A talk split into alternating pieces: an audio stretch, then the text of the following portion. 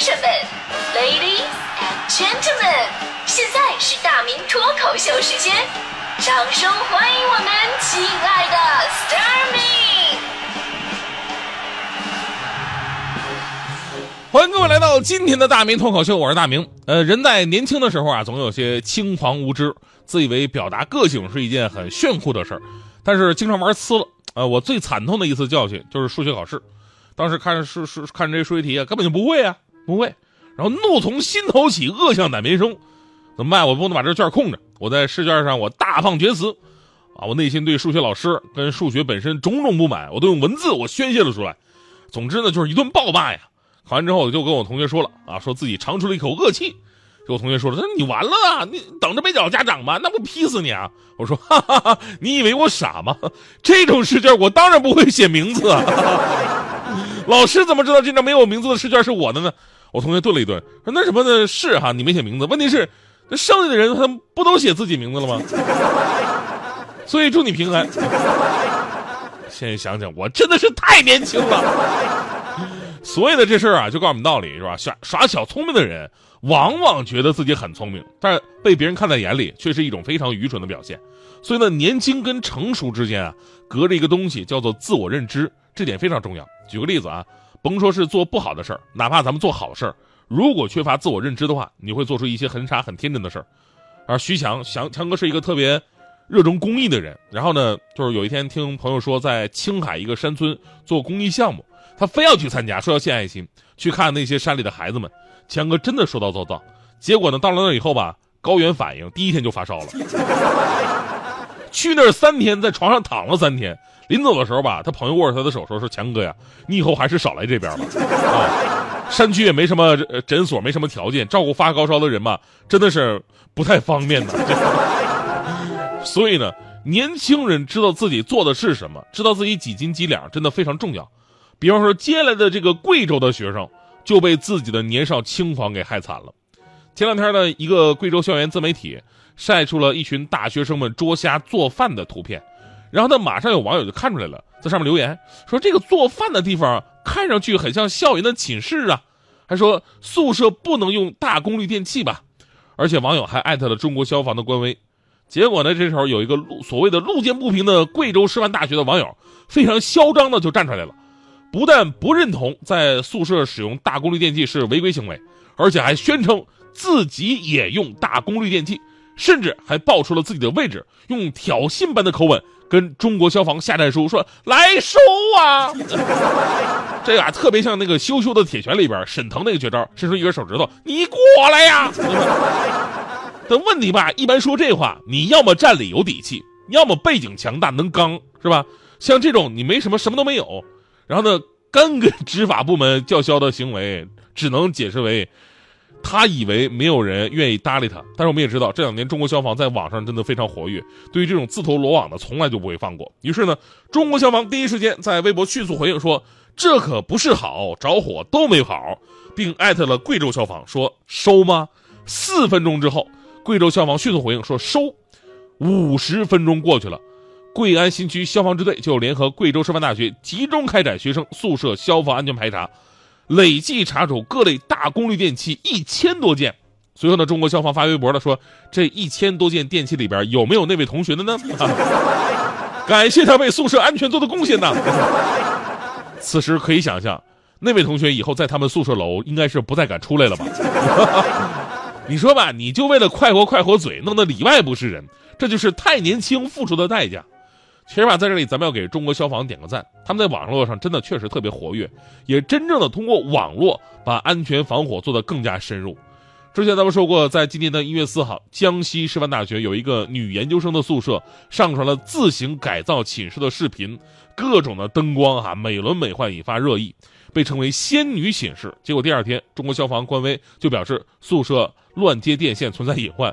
立马艾特了江西消防和校方，要求现场核查，仅用了一个半小时就完成了整改。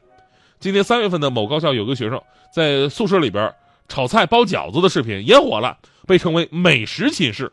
又是中国消防的官微第一时间通知了当地消防部门，督促该校加强消防安全管理。从发现到处理只用了八十六分钟，当时也引发了网友们的点赞。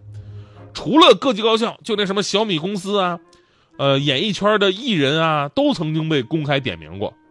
雷厉风行的在线执法，事无巨细的隐患关注，让中国消防留下了阿肖不会缺席的传说。你知道吗？现在我现在我在我的微博啊，包括朋友圈，我都不敢说我的节目有多火，我就怕火字一出来，立马被他们盯上。我们都知道啊，一根烟头引发山火，电动车短路引燃大楼，这样的事儿就在我们身边发生着。再小的隐患，也可能爆发无法逆转的危险。所以呢，阿肖的永不缺席，一追到底，不是苛责，而是负责呀。所以呢，回到咱们今天的节目话题，就是那一刻我真的太年少了。年少呢有很多的优点，就是敢想敢做、敢打敢拼，对吧？但是呢，也有缺乏经验、不知天高地厚的毛病。有人用《西游记》的师徒四人比较过不同年龄段人的这个这个这个感觉吧。十几岁青春年少，我们是无所畏惧的孙悟空；二十几岁呢？情窦大开，我们是敢爱敢恨的猪八戒；三十几岁深陷职场，我们是踏实果敢的沙和尚；四十几岁岁月如梭，我们是四大皆空的唐三藏。每个年龄段都有每个年龄段的魅力，其实呢，也有每个年龄段可以互相借鉴学习的东西。年轻的时候学学那份踏实果敢和云淡风轻；人到中年的时候呢，依然有那份敢打敢拼和为梦想的冲动。比方说我吧。你看我，我眼看着这个人到中年了啊，其实已经到了啊，但我内心仍然年轻啊，对吧？见过我的听众都知道，一般有小孩管我叫叔叔，我就特别生气。那次我那个新书发布会嘛，就有个小孩说：“叔叔叔叔，能给我签个名吗？”当时我不干了，我说：“本来我是可以给你签名的，但你把我叫老了，你知道吗？我很生气。你你除非把我往年轻了叫。”小孩挠挠脑袋，啊，这样不好吧？我说有什么不好的啊？这才是尊重。你往年轻叫，小孩半天咬咬牙说：“好的，孙子能给我签个名吗？” 哎，我你我往初衷，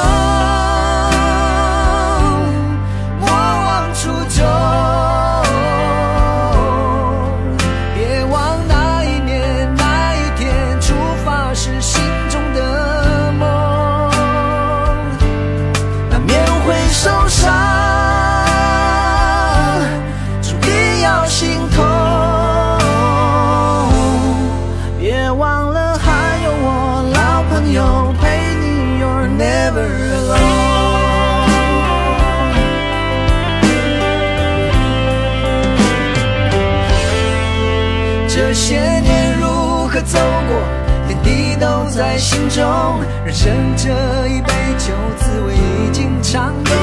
每个人都不容易，但也都走到这里，我们就看看命运还要安排什么。我往出走